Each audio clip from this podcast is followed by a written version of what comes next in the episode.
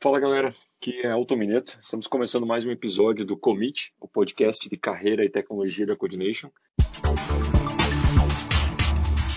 Então, hoje eu estou aqui com dois convidados para falar sobre a linguagem Go. Ah, então a gente vai falar um pouquinho sobre a história, sobre vantagens, desvantagens, o que a gente está usando, etc. Ah, então, lembrando que esse é o podcast da Coordination, então se você está procurando evoluir sua carreira, ou, tá, ou você é uma empresa e está procurando devs fantásticos, acesse o nosso site, o coordination.dev, lá você vai encontrar bastante coisa útil para ti. Então, uh, eu estou aqui direto da, da, lindíssima Florianópolis gravando esse podcast e tenho dois convidados aqui. Uh, vou passar a bola para o Ricardo, nosso primeiro convidado. Fala aí, Ricardo, conta um pouquinho, uh, da, um resumindo da tua história, o que, que você faz da vida, quem é você? Fala, Helton, tudo bom? É um prazer, uma honra estar participando aí do podcast.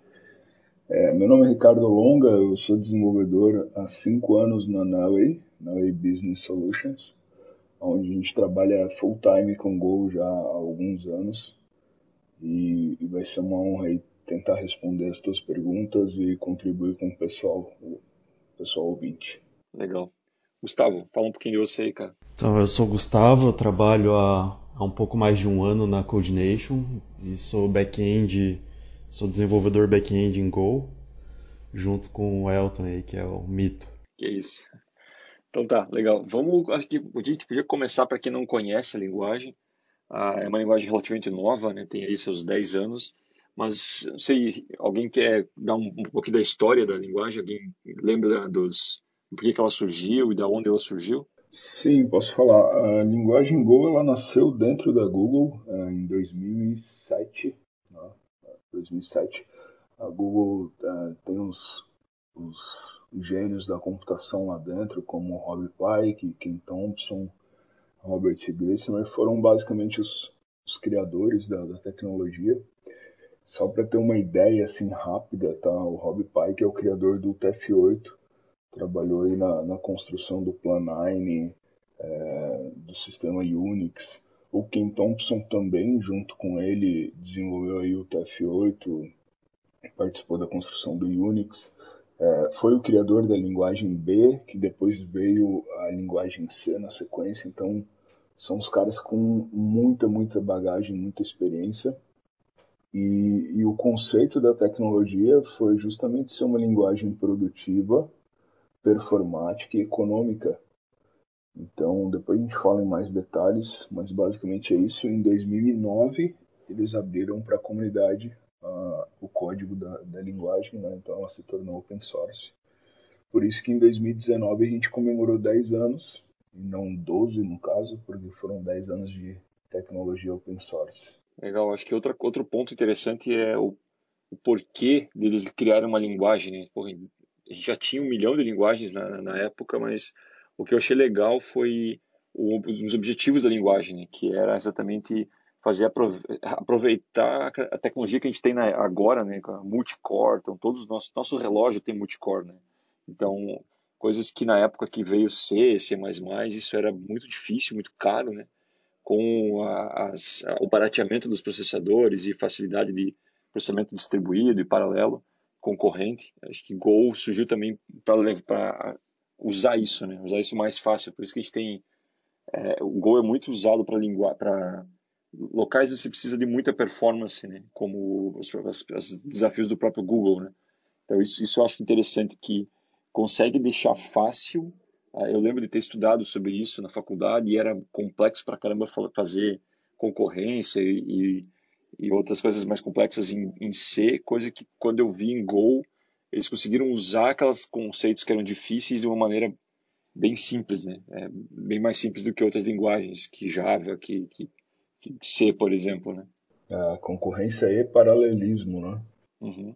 É, foi foi bem, bem interessante isso e tomou, tomou de assalto o mundo, né? Então, a gente vê hoje grande parte das, das ferramentas que a gente usa no dia a dia que são bem importantes, tipo Docker, com, é, o próprio Kubernetes, várias é, outras ferramentas grandes e que hoje movem o, a, a nuvem, né, é, são feitas em Go. Acho que isso é isso é uma, um fato interessante que surgiu muito muito rápido em questão de 10 anos ali que está open source ele se tornou uma linguagem que é hoje importantíssima para quase tudo que a gente vive, né? Quase todas as, as plataformas de nuvem usam extensivamente Go. Né? É, até no início, o pessoal costumava usar Go muito para ferramentais, né? E aí a, gente via as empresas só usando para CLIs, né? Só usando para linhas de comando. E, e depois, com o tempo, elas foram percebendo que, que não só para ferramentas, mas para back-end, né? É, principalmente, Go roda muito bem, né? Funciona muito bem. É, é, isso, é, isso que você falou é bem, bem visível, sim. Você vê várias empresas onde Go começou pelo time de, de infra, né? time de DevOps. O Go começou a se infiltrar na linguagem por esses times que precisavam automatizar coisas de performance, de rede e tal, e de repente começou outros times começaram a perceber que dava para usar para mais é, coisas. É engraçado que as pessoas perguntam: "Ah, mas já posso colocar Go em produção?" Eu falei: "Ué, como assim?" Não é porque a gente construiu uma ferramenta e a gente usa lá no setor de infra. Eu, ah, sim, claro. Ah, não, pode colocar em produção. A gente usa Go há cinco anos em produção. Uh, o Uber uh, escreveu mais de 100 serviços em Go. Uh, a Fabric, SendGrid, Medium, nossa, Mercado Livre. Digital é, Mercado Livre, eu vi uma palestra deles no, no TDC, depois na GopherCon, falando sobre as, três, as top 3 APIs mais, uh, mais as, que, sofrem pancada, né, digamos assim, dentro da arquitetura do Mercado Livre. As três foram reescritas em Go. Então, pode usar Go em produção. Aliás, deve. É, eu acho interessante que a gente acompanha mais de perto o, o, a evolução da linguagem, né? E sempre que sai uma versão nova da linguagem, agora está na 1.14, 1.914, né? alguma coisa assim, uh, não, tá, tá, mais já. O, é interessante sempre que sai uma, uma, uma, versão nova, o pessoal do Google eles te, testam bastante internamente, né? Se eu não me engano, está na 1.13.5. É, alguma coisa assim o, próprio Google testa bastante dentro da empresa antes de lançar, né? Legal, vamos então, acho que a gente conseguiu abordar um pouco da história da linguagem. Uh, queria saber como é que vocês começaram a, a, se interessar por Go, como é que a linguagem surgiu no radar de vocês, como é que vocês começaram, por que, que vocês começaram a princípio e como que vocês começaram a, a programar com Go e quando foi isso? A minha, a minha jornada com Go começou Pouco depois que eu ouvi falar pela primeira vez da linguagem, lá em 2016, 2017, e eu fui tentar aprender a linguagem sozinha, só por brincadeira, e eu me deparei com uma situação bem complicada que se chama ponteiros, e acabei deixando, deixando de lado a linguagem por um tempo pela dificuldade que eu tive com ponteiros. Aí eu passei por algumas experiências com, com outras linguagens que não são não são fortemente tipadas, no caso o Ruby. E eu não tive uma experiência muito agradável pela falta de, de, de experiência em Ruby e também pela falta de estrutura que eu estava acostumado no, no PHP, que eu vim do PHP. Aí, com aquela experiência que eu tive em Ruby, eu falei, ah, eu quero ficar um pouco longe dessas linguagens que não são tipadas por enquanto. É, fortemente tipadas no caso, né? E resolvi voltar pro Go e testar e tentar aprender o, tentar aprender esse carinha. Aí fiz um curso rápido no Udemy, onde teve uma boa base ali sobre sobre ponteiros e em questão de três semanas eu já estava programando em Go. E assim começou a minha, a minha brincadeira com Go. Aí comecei a, a procurar emprego, já estava procurando emprego e acabou surgindo essa oportunidade na Coordination e hoje eu trabalho apaixonado pelo Go. É, é, essa, essa, essa tua barreira aí do, do, ponteiros não é a primeira vez que eu ouço, assim, então, é, como eu, eu fui alfabetizado em C, minha primeira linguagem de programação foi C, quando eu vi Go, para mim, ponteiros já fazia sentido, então eu não senti tanto essa, essa barreira. Eu programava também em PHP, eu passei 15 anos trabalhando em PHP, Uh, e aí eu, eu vi Go. Engraçado que quando eu vi Go a primeira vez, foi numa palestra do Ale Borba, do Google, falando sobre a linguagem, e eu achei absurdo a linguagem não ter classes, não ser orientado a objeto, né? Aquilo foi a primeira coisa que me chocou assim, eu deixei para lá. E um tempo depois, um ano depois daquela palestra, uh, surgiu a oportunidade de fazer um microserviço, o que parecia ser um, o que é, o conceito parecia se aplicar a microserviços. E eu lembrei de Go porque eu tinha nessa palestra o Ale fala, falou que tinha falado que era muito usado para microserviços e para coisas assim. E eu fiz, implementei esse microserviço em Go, até hoje rodando no, no cliente. Isso foi em 2000, sei lá, quatro anos atrás, cinco anos, quatro anos atrás, mais ou menos. E, e eu curti, achei interessante, ah, porque foi muito rápido para pegar e para colocar em produção aquele microserviço. E isso já me tirou aquela primeira barreira, assim, beleza, dá para é funcional, é interessante. E aí eu fui começar a aprofundar e aí fui entender como que, apesar de não ter classes e herança, trabalha com composição, que isso mudou até minha forma de ver orientação a objeto depois. Então a minha a tua primeira barreira foi os ponteiros, a minha primeira barreira foi que eu estava programando com orientação a objeto, foi não ter aquele conceito mais clássico de orientação a objeto. Foi meu primeiro, eu precisei passar essa barreira para conseguir gostar da linguagem e depois até quando eu vou, continuei trabalhando em PHP depois nesse meio tempo, eu comecei a ver a orientação a objeto de outra forma, né, de não ter tanta herança, mas pensar mais em composição. Então, e aí depois Uh, uns três anos atrás eu embarquei full time em Go e hoje é o que mais, uh, praticamente eu só programo em Go, uh, com alguma outra linguagem de vez em quando, mas é, é interessante ver essas, é, como a gente passou por barreiras diferentes, né? E tu, Ricardo, como é que foi a tua história? Tu passou por alguma barreira para entrar na linguagem? Ah, com certeza. Quando eu falo sobre a minha história com Go, ela, eu acabo falando da minha história um pouco com a Nelly também. É, primeiro que eu sou é, eternamente grato né, pela empresa por, por ter me colocado né, em contato com essa tecnologia. Mas vamos lá, voltando em 2014B, quando eu entrei na Nelway, eu vinha de 10 anos de experiência com Java. E Java a gente não trabalha com ponteiro, né? Então, com certeza, ponteiro foi a minha barreira. Java a gente, quando passa alguma coisa, a gente passa sempre a referência, né? E em Go, por padrão, a gente passa a cópia, exceto slices, maps e channels. Então, quando é, eu entrei na e a gente começou a, a, trabalhar numa arquitetura V2, que hoje é a nossa produção, uma arquitetura baseada em microserviços. E, e assim, eu, eu costumava fazer os microserviços em Java. Comecei com Drop Wizard, Spring Boot, e os meus colegas faziam em Node, né? E aí ficava sempre aquela, aquela disputa, aquela briga, né? Pô, vamos fazer em Java ou vamos fazer em Node? Pô, eu queria fazer em Java, os caras queriam fazer em Node. E eu era muito, eu era muito uh, javeiro, assim, muito chita, sabe? Ah, Java, Java, Java, Java, Java. Aí até me arrependo um pouco na época de ter sido assim. Eu acho que eu devia ter ter cedido um pouco naquela época, eu era muito obcecado pelo Java. Bom, aí veio um colega, então ficava aquela disputa, né? Consumo de memória, a gente ficava sempre olhando, ah, esse serviço consumiu X de memória, ah, esse aqui quase consumiu a mesma coisa.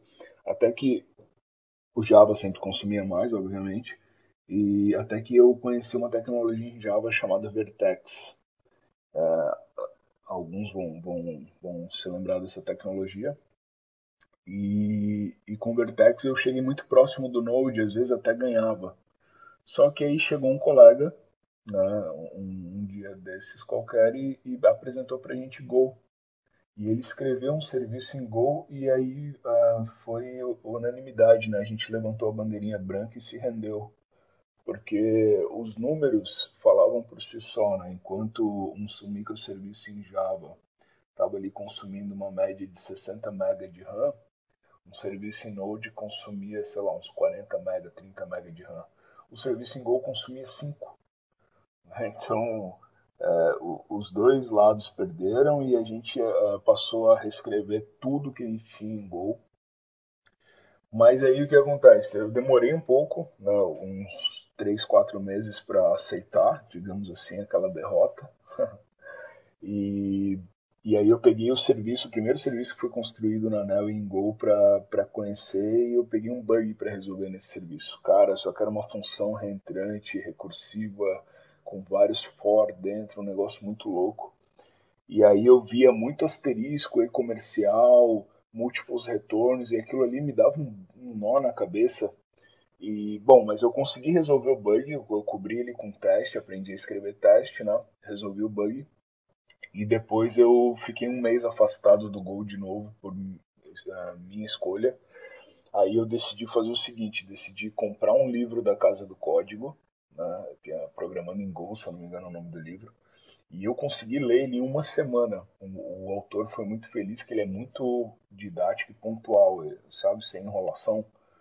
E aí eu consegui ler em uma semana, rabisquei o livro todinho, resumi ele, entendi todos os conceitos de múltiplos retornos, ponteiro, referência, cópia, essas coisas.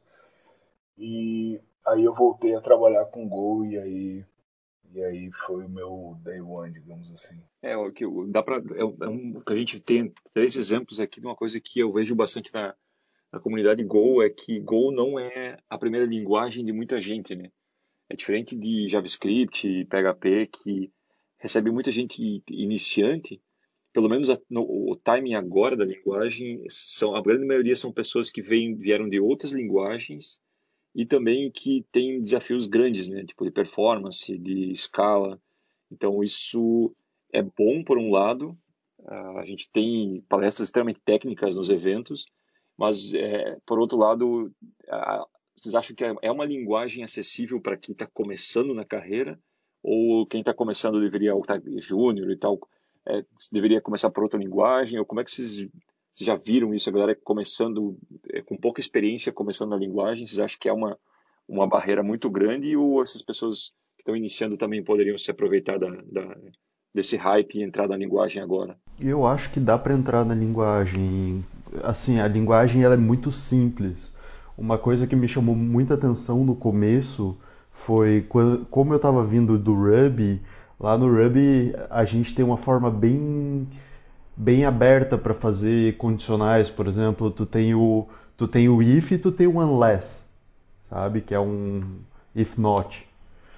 Então, eu cheguei no, no Go e no Go a gente tem o, tem o if, tem o switch, né, que é o, em algumas outras linguagens é conhecida como select também, e tem o for. Não tem o while, não tem o do, então é interessante, o for ele resolve todos os problemas. Então assim, no começo isso pode a pessoa pode parar e falar, pô, mas só tem um for aqui, mas isso acaba acaba sendo muito produtivo. Acaba deixando acaba aumentando muito a produtividade e fica simples. Uma vez que tu entende o for é o for, e tu aprende a usar o for e não tem que saber onde usar o while, etc. Então fica bem bem simples assim. A, par, a partir do momento que tu entrou na linguagem, tu vai conseguir manter um ritmo de desempenho legal nela. E isso é muito convidativo para quem está iniciando, na minha opinião. É, isso, isso é bem, bem lembrado, cara. Isso é uma das dos, dos motes da linguagem, né? Só tem uma, uma forma de fazer as coisas e é uma linguagem simples, né? Tem pouquíssimas é, palavras-chave e as coisas não têm mais de uma forma de se fazer, porque isso foi uma, uma decisão de projeto, né? Ela ser simples e fácil e não ter muitas alternativas para não. Ela é uma linguagem opinativa, né? Tanto que aquelas disputas que a gente tem em Java, em, em PHP, de padrões de, de, de, código, o Go já vem, não, é, é espaço, abre chaves aqui, fecha chaves aqui, isso já vem embutido na linguagem, né?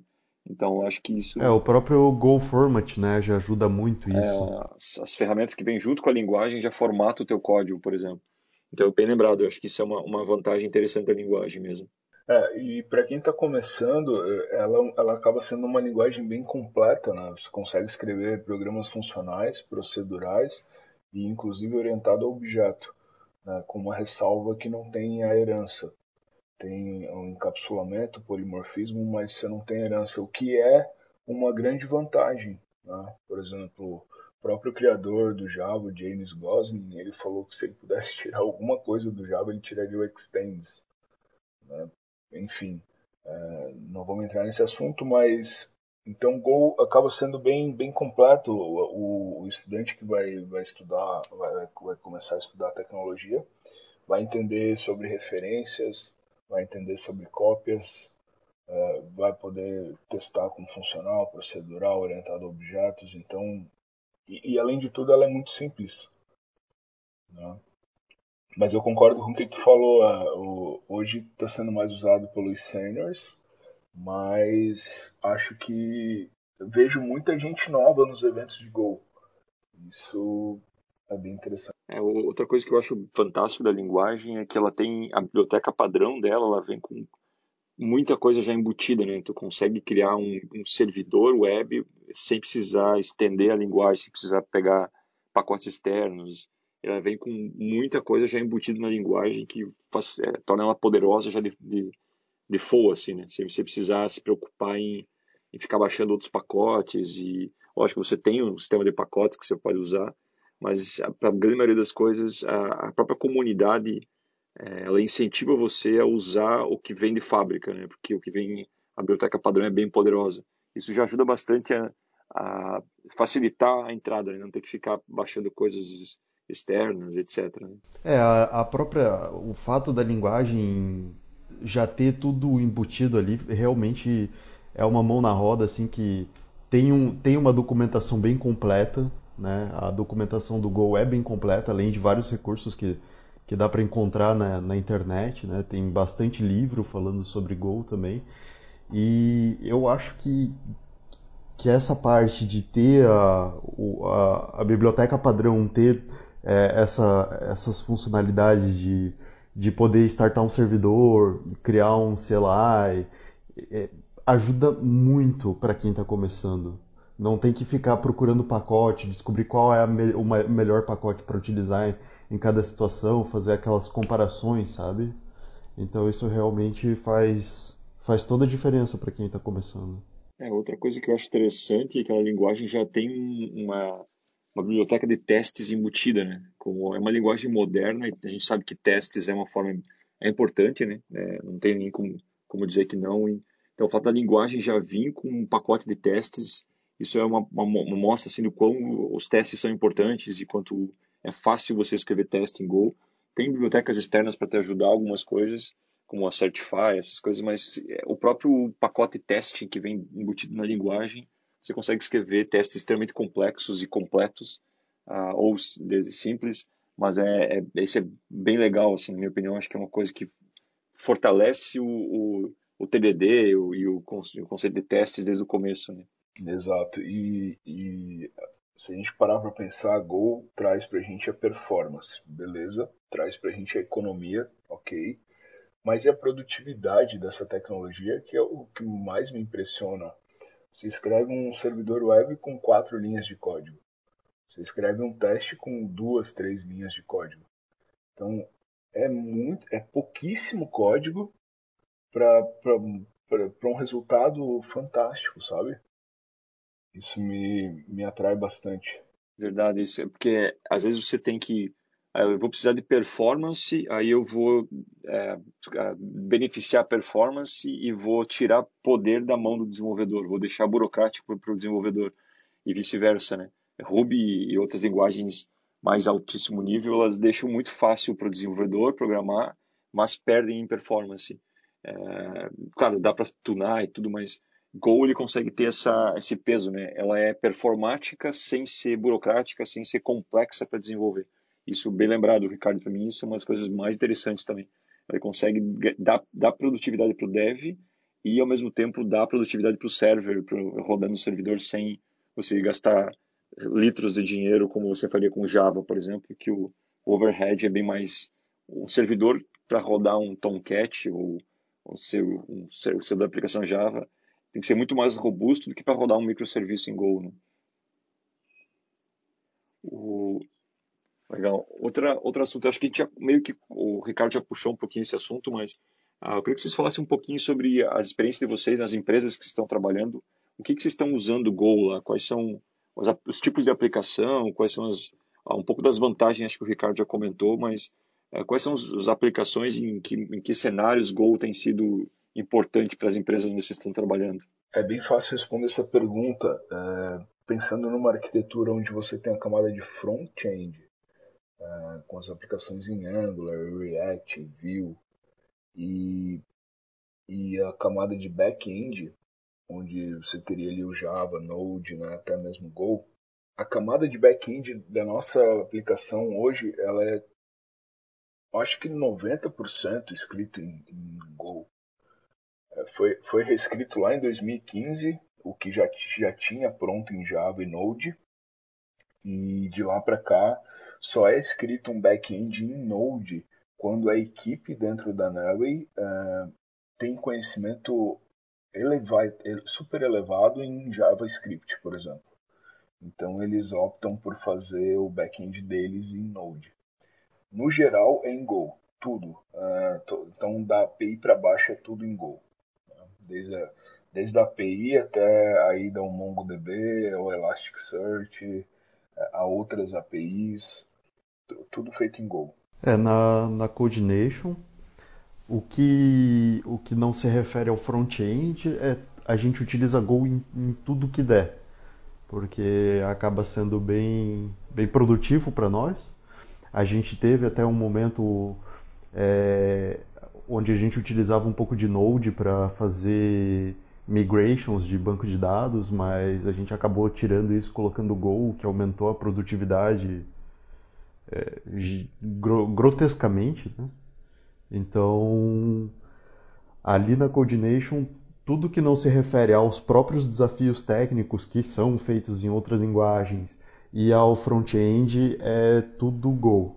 Inclusive, há algum tempo atrás a gente até tinha alguma coisa de, de Go no front-end quando a gente gerava arquivos estáticos, que mais para frente acabou sendo substituído pelo pelo Node, né, usando Nuxt e Vue, pelos, pelo pessoal do front, que acaba sendo mais fácil que é a área de domínio deles, né? Mas no back, onde, onde tem back, tem Go. É, complementando um pouco o que o, o, o, Gustavo falou, a gente aqui na Coordination, a gente, tem, a gente usa Go na, na API, uh, o que é o, o, mais comum, assim, mas a gente também usa Go uh, em aplicativos de linha de comando, como nossos migrations e outras ferramentas de importação e migração de dados, essas coisas de automação que a gente faz para o próprio time de, de, interno. Mas também a gente usa Go no, no aplicativo de linha de comando que vai lá na máquina do usuário isso é uma coisa que a gente não comentou, mas que eu acho fantástico, é que Go, a gente escreve o código em Go e compila ele para Linux, para Windows e para Mac. E isso vai lá para rodar no Windows, do, tá, Windows 10, lá do, usuário, e no Mac, qualquer, qualquer Linux que for, roda o mesmo código, é compilado nativamente para aquela plataforma. Então, para nós, isso é muito fantástico uh, dá um poder bem grande para a gente. E a gente também usa bastante Go em Lambda Functions, em serverless, né? Então, como é, é, essa é uma função, então é, é, mais tem que ser mais rápido que um microserviço, então ele tem roda na Amazon, então a gente consegue reaproveitar muito código é, usando isso. Então é, a gente tem, tem, uma biblioteca que a gente criou em Go, que é a biblioteca de, de funções e, e pacotes que a gente compila isso para pega pedaços desse código e compila ele, isso para uma API, para uma linha de comando, para uma lambda function. Então a gente usa Clean Architecture, que é uma, uma, uma forma de or, organizar o código. Então isso ajuda a gente a reaproveitar muito código e testes. Então Go para nós é crucial, assim, a, o coração da empresa bate em, em Go. Eu só queria fazer um adendo na minha resposta, é, que eu falei que Node é usado por equipes que que dominam muito JavaScript, né? ok? E tem um, um, tem um outro detalhe que também faz com que a gente tome a decisão de ir para Node, quando a gente precisa trabalhar com um JSON dinâmico e a gente não conhece a estrutura desse JSON, né? A gente não conhece esse contrato. Então é comum a gente olhar para o Node quando a gente está nesse cenário. Né? Porque a gente sabe que trabalhar com JSON dinâmico em Go também não é mil maravilhas, né? A gente tem que trabalhar com reflexão ou uh, ficar entrando em map stream interface também é, acaba sendo um pouco chato e não tão performático quanto Node. Então, claro que Go não é uma bala de prata, mas 99% das vezes a gente opta pelo Go. Perfeito. Eu ia, eu ia perguntar isso. É, é, é legal a gente ter essa noção que nenhuma linguagem é perfeita e que cada caso tem, é, para cada caso tem uma ferramenta melhor. Né? Esse seu exemplo foi fantástico, porque é, é, a gente não, não pode ser, é, como você mesmo comentou isso com Java, né? a gente não pode ser apaixonado pela linguagem, saber que tem cenários, tem casos onde a linguagem não, não se adapta melhor e a gente, como desenvolvedor, tem que resolver o problema. Se como o Schirmer comentou, o Gustavo comentou que teve um tempo atrás que a gente tinha uma solução uh, para migrations usando Node e para nós por um tempo funcionou, foi legal, mas depois a gente acabou adaptando ela, usando ela, outra solução em Go. Mas acho que ter essa noção de que mesmo a gente está aqui falando, advogando a favor da linguagem, a gente não pode fechar o olho para tudo, né? Então tem outros momentos que a gente precisa uh, ver qual é a melhor solução. Legal essa esse adendo foi, foi bem importante. Aproveitando o gancho, até como eu comentei, né, a gente utilizava Go no front-end e acabou optando por, por outra solução que acabou sendo mais fácil para o pessoal que estava utilizando. Né? Então, de fato, não é uma bala de prata. Funciona bem, é bem performático, dá para usar em N situações, mas em algumas situações existem outras tecnologias que podem acabar tirando um, tendo um melhor proveito, né? Perfeito. E eu queria puxar um outro assunto que acho que é bem importante para qualquer linguagem, principalmente linguagem open source, que, como a como Go, é a comunidade. Como é que acho que a gente está aqui com o, o, Ricardo, é um dos fundadores da GopherCon, um dos, um dos organizadores da GopherCon Brasil, que é o maior evento de, de Go da América Latina. Uh, eu queria puxar o assunto então da comunidade. Como é que vocês veem os eventos, os grandes eventos e os pequenos eventos? Como é que está esse esse momento da comunidade para quem está para as empresas e para os devs que estão querendo entrar ou que já estão nessa comunidade? Vem crescendo é, incrivelmente. É, em 2015 a gente tinha, é, que eu lembro, a gente tinha recém entrado com Go na Nelly Acho que a resultados digitais também tinha alguma coisa, mas era isso, sabe? E eu fui organizar o, a trilha de gol no TDC São Paulo em 2016. Aí já tinha uma galera em São Paulo, que deu um, umas 20 pessoas né, naquela época na trilha. E num, num dos bate-papo de coffee break, a gente decidiu trazer GoFreecon para o Brasil foi quando eu voltei para Florianópolis e corri atrás de espaço, a Nelway bancou o espaço, a gente fez acontecer. E naquela época tinha dado mais ou menos umas 180 pessoas na GopherCon. Depois ela foi, foi aumentando o número de participantes organicamente. Né? Agora em, em 2019 a gente teve 450 pessoas, a gente lotou o espaço. E, e, esse ano, agora em 2020, a gente está de casa nova. Já estou dando um spoiler aí. 2020 a gente vai estar tá num novo local, um local maior, com uma estrutura bem bacana. Então já fica o convite para quem estiver ouvindo. Então a gente pretende chegar a mais ou menos 550, 600 pessoas em 2020. Os meetups estão acontecendo bastante com frequência, o que é mais legal. Então, Florianópolis, Curitiba, Joinville, é, São Paulo, Rio de Janeiro, vários locais do país. Eu, eu, percebi no aniversário de 10 anos da tecnologia que rolaram vários meetups com bolo, é, comemorando o aniversário da tecnologia, confraternizando. É, o pessoal está tá, tá cada vez palestrando mais, está utilizando os meetups para crescer profissionalmente no sentido de, de praticar a, apresentações em público, por exemplo, e, e fazer novas amizades. Uh, acho que o pessoal está tá, tá percebendo mais esse benefício, né? O networking de fato. E acho que é isso. As empresas têm apoiado muito também, Elton. Estou uh, bem feliz aí. Agora tu está junto né, com a gente na GoFreeCon. Uh, a gente tem bastante patrocinador, e não só a GopherCon, mas os meetups locais. Então, em 2019 a gente rodou na Mercado Livre, na sequência a gente foi para é, resultados digitais, dois meses depois para Involves, e o próximo agora vai ser na HostGator.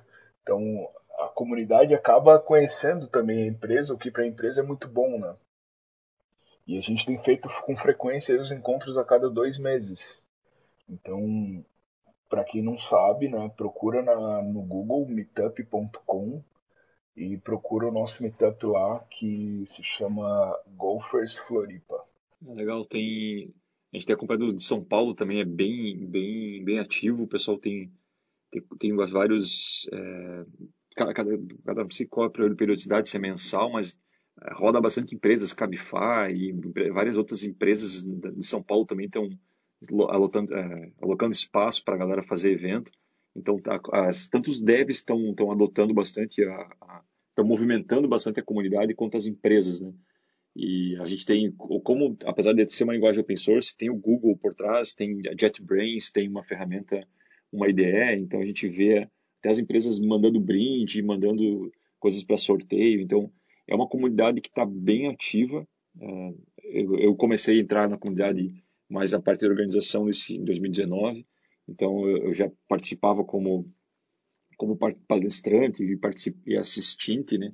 não sei se existe a palavra assistente, mas agora como eu comecei a entrar do outro lado, assim, da organização é bem é um momento bem interessante, assim, está indo bem, está bem efervescente a, língua, a comunidade ao redor de Go. Então é um, para quem está começando, eu acho que é o momento certo para para se enturmar, assim, para fazer o que o Ricardo falou de networking, para conhecer as empresas, para conhecer outros devs e para ver palestras de altíssimo nível também, né? É, se, se, a gente entrar no site da GopherCon em 2016, a gente teve alguns patrocinadores, por exemplo, Nelway, Fastly de fora, Stone, Minion, Cheesecake Labs, Nuvel, Mendelix, Globo.com, Compose. Então, 2016 já tinha uh, cinco, nove patrocinadores. Geralmente esses patrocinadores também estão buscando talentos, né? Então é interessante dar essa dica para quem está participando desses eventos. Cara, geralmente eles estão procurando tá procurando gente para contratar. Eu vejo muita vaga na área de gol. Então, por exemplo, comparando agora com 2019, a Globo.com, que vem desde o início apoiando a Nelly, HostGator, Google Cloud, Mercado Livre, é, Cabify, Hotel Urbano, Resultados Digitais, Pismo, Conta Azul, é muita empresa trabalhando com Go e está cada vez crescendo mais e a galera tá procurando talento. Então, pessoal, fica a dica. É, e para a empresa também, né? É um, uma, um bom local para encontrar devs é participar da comunidade, né? É levar palestrante, é patrocinar, é patrocinar evento, mas tá lá dentro do evento, acho que é um bom é, um bom mandar os seus devs para os eventos, é, as empresas também conseguem se beneficiar bastante com esse momento da comunidade, né? E, e, isso que você falou sobre vagas também, né, é bem interessante porque eu vejo bastante, acompanho alguns alguns tweets, alguns sites americanos. Go é uma das linguagens que está mais quentes assim em questão de vagas no mundo inteiro. Então tem muita vaga para Go para quem tem interesse para a Europa, para os Estados Unidos. Eu vejo bastante para a Europa, principalmente. Então tem bastante, bastante Alemanha. É, Alemanha, né, Amsterdã, então tem bastante, é, Londres também tem bastante vaga. Então é, é uma linguagem, foi eleita uma linguagem do ano em 2018, se não me engano, né, pelo Taiobi. Foi é uma das linguagens mais naquela naquele ranking, aquelas pesquisas do Stack Overflow é, e da JetBrains, é, Go é sempre o top 3 de linguagens ali mais desejadas, mais procuradas. Então acho que é uma boa escolha para as empresas e também, principalmente para os devs, né? de, de, investir o seu tempo na linguagem agora. Né? É isso aí. E, massa. Então, um, um último tópico, o que, que vocês poderiam dar de, de dica assim, para quem está, para os devs que estão começando na linguagem, ou que têm interesse, para onde é que eles poderiam começar? E para as empresas também que têm interesse em aplicar Go, como é que eles poderiam começar, como é que eles poderiam é, começar a, a, investigar, a testar a linguagem? É, eu acho que tem bastante livro sobre Go, mas é, é sempre mais do mesmo. Né? Por que, que eu falo isso? Você, uh, não tem muito o que estudar na tecnologia, é engraçado. É, então você tem quatro, cinco livros de Go, mas todos eles, se tu olhar o sumário, tu vai ver que todos eles vão falar as mesmas coisas, né? Então, cara, compra um livro começa a ler. Por exemplo, pega o livro da Casa do Código, que é super pequeno e rápido de ler, uma leitura super rápida. Depois procura algum outro livro, talvez um pouco mais completo. Mas aquele livro da Casa do Código foi o que eu comprei em 2015, 2014, 2015, e foi o que o único que eu, o único que eu li e, e ele ensina muito da tecnologia. E aí procura um microserviço que você se sinta confortável em escrever de back-end, começa por aí. Um microserviço mais simples e, e começa já com testes. Eu acho que esse é o, é o primeiro caminho. Né? Tenta reescrever ou, se possível, criar um do zero com a tecnologia. Tem bastante curso, acho que na Udemy, como o Gustavo comentou. Tem os próprios meetups para você fazer amizades com quem já conhece e trocar algumas ideias. Tem os eventos como o GopherCon. Um, que mais? A gente tem um grupo no, no Telegram que a gente pode, pode ser usado para tirar dúvidas. Tem o Slack oficial da tecnologia. Também convido o pessoal a procurar e entrar. Lá tem os canais Brasil e Floripa, né, para quem é da Grande Florianópolis ou não, também não tem problema nenhum. Então entrar no Slack e tirar dúvidas lá também é uma fonte de conhecimento bacana. E, e acho que é isso. É tentar evitar ao máximo o uso de, de libs terceiras, isso é uma boa prática que a comunidade recomenda. Embora eu acho que não precisa ser ao, ao ponto de tu escrever um, um servidor nativo, por exemplo, também a gente não vai implementar a comunicação nativa com Mongo, a gente vai usar uma lib, né, da mesma forma com Elasticsearch, mas também não usar lib para tudo. Então só queria deixar esse recado, né? Ah, vou preciso fazer qualquer coisinha, já vou atrás de uma lib. Não, em Go a gente não, não tem muito essa filosofia. A lib é sempre no último caso. E, e acho que é isso. O Gustavo tem algum consegue complementar? É, as sugestões que eu dou não são só para Go, né? Para quem está começando a programar, não só na linguagem, é buscar um mentor, alguém para com mais conhecimento que possa, que seja acessível para tirar para tirar dúvidas em caso de emergência, em caso de emergência, né? Para não saturar o mentor também. É, participar da comunidade em Meetup, participar em canal Telegram também, no Slack é, participar dos eventos, né? A GopherCon, o TDC, que também tem trilha de Go. E, e Stack Overflow também tem bastante, bastante informação para ajudar. Então, assim, é, existem recursos. Tem curso no Udemy, tem Alura, tem curso gratuito na internet. Assim, recurso tem de monte. É só, tipo, realmente lá e botar a mão na massa, né? Tipo, pegar e começar a estudar. De preferência, pegar um projeto que, que, que, que tenha uma utilidade, por exemplo, fazer um microserviço que realmente consiga aplicar em alguma coisa, né? Porque estudar por estudar, dificilmente a pessoa vai, vai continuar animada com aquilo, tem que, tem que pôr na prática. É, eu, eu acho que é isso aí. Sim, e, e para quem está começando também, fica de olho aí no, nos calendários de cursos da Coordination, né, Elton? É isso, é. Vai ter ano que vem, deve ter uma aceleração de, de gol né, de volta né, na, no, no, na grade. Eu queria complementar é, uma coisa que é sempre bom quando você vai aprender uma linguagem nova, que é, é aprender o idioma daquela linguagem, né? ser idiomático, né? porque cada linguagem, cada comunidade tem é como se você aprender inglês, você tem o sotaque daquela linguagem, né? Então você tem o sotaque de Go, assim, a comunidade, acho que o Ricardo comentou um pouco rápido sobre isso. Cada, cada linguagem tem a sua forma de ver os problemas, né? Tipo, o Go prefere usar, não ter, ter recursos externos ou criar libs pequenas e não frameworks. Então, aprender. Tem um site que é o Go Proverbs, que são os provérbios de Go, que te ajudam a entender alguns, algumas decisões da linguagem. Assim, por que, que simples é melhor do que, que complexo? Por que, que retorna e tal?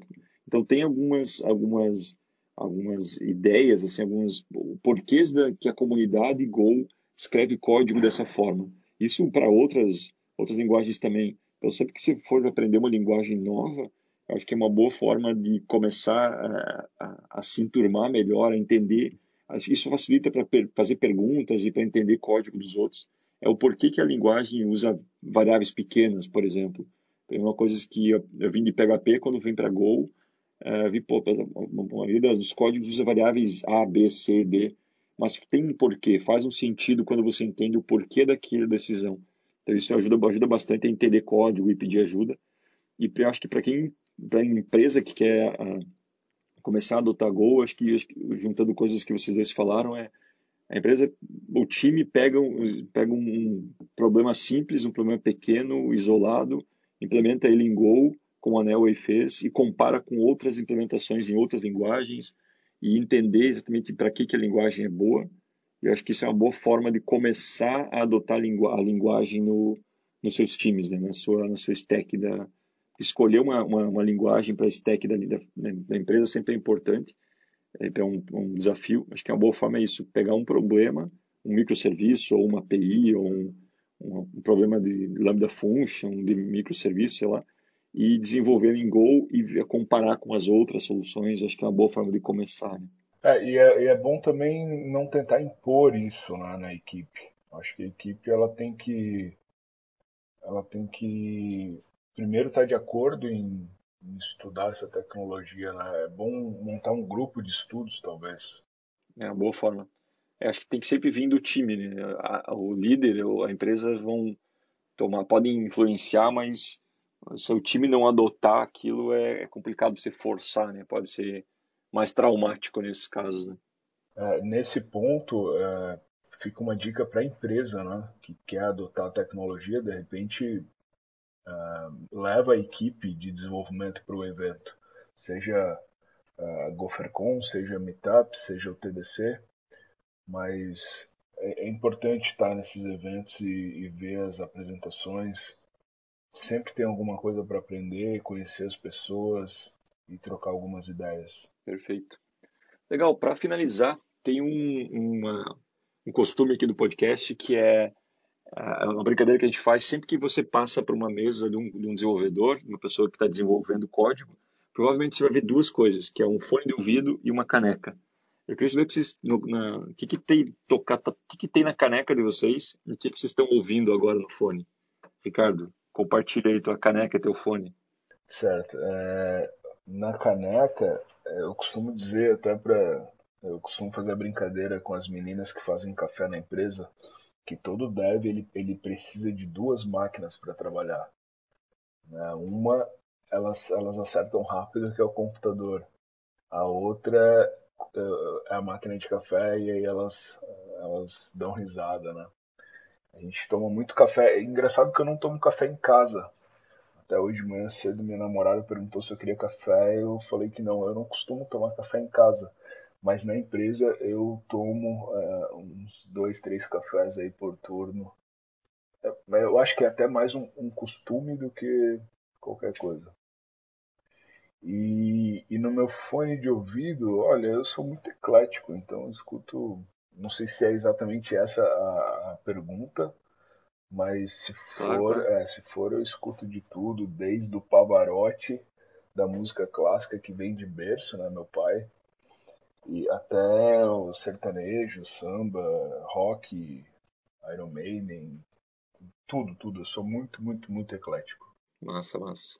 E tu, Schirmer, o que, que anda bebendo e ouvindo aí? É, então, bebendo. Espero que, não, espero que não seja, espero que não seja whisky na hora de serviço aí, cara. Não, isso eu não conto, né? Esse eu deixo quietinho aqui no cantinho. Esse daí eu já escondi na gaveta antes de começar o podcast. é, eu não sou de café, por incrível que pareça, eu sou um dev que não toma café. Olha. Eu até tomo, mas assim, só em caso de emergência, tipo, fazer deploy na sexta-feira. É, daí vai um cafezinho, um cafezinho cai muito bem. Mas no geral eu tenho minha garrafa d'água aqui, inclusive eu tô usando a garrafa que eu ganhei na última GopherCon para tomar água. Essa é boa. É, muito boa essa garrafa. Eu tenho uma Sou também. apaixonado por ela. E no meu fone de ouvido eu curto mais, um pouco mais de rock, né? né? No geral, assim, eu curto um pouco mais de rock, até um metal, assim, Iron Maiden. É, é bem generalizado, assim. Eu sou, mas eu não sou tão eclético quanto o Ricardo para ouvir um samba, sabe? Então, não é o tipo de coisa que acaba passando pela minha lista, mas é, é eventualmente, sempre que eventualmente se entrar um, pode sempre, falar. Sempre que me perguntam isso, eu fico eu fico meio assim, será que eu falo a verdade? Será que eu omito algumas coisas? é, é, que tem é que tem aquele ponto que diz, né? Tem música boa e tem música boa, né? Então assim. eu tô aqui só pra causar polêmica, né, cara? Só pra ver a galera ficar assustada. Quando eu falei, quando eu, eu falei eu, samba eu... e sertanejo, eu imagino a cara do Elton. Que nada, que nada. O importante é, é produzir código, cara. Eu estou ouvindo blues agora, estou ouvindo Gary Clark Jr., que é blues, então estou na vibe do blues e tomando água porque a gastrite já não, não me deixa tomar tanto café. Então, é a vida. Beleza, galera? Obrigadão aí, obrigado pela participação, ficou bem maneiro o papo. Então, espero poder contar com vocês em outras ocasiões e aí encontrar vocês em eventos e por aí, por aí fora, beleza? Legal. Eu queria só fazer o último convite aí pro pessoal, GoferCon 2020 esse ano.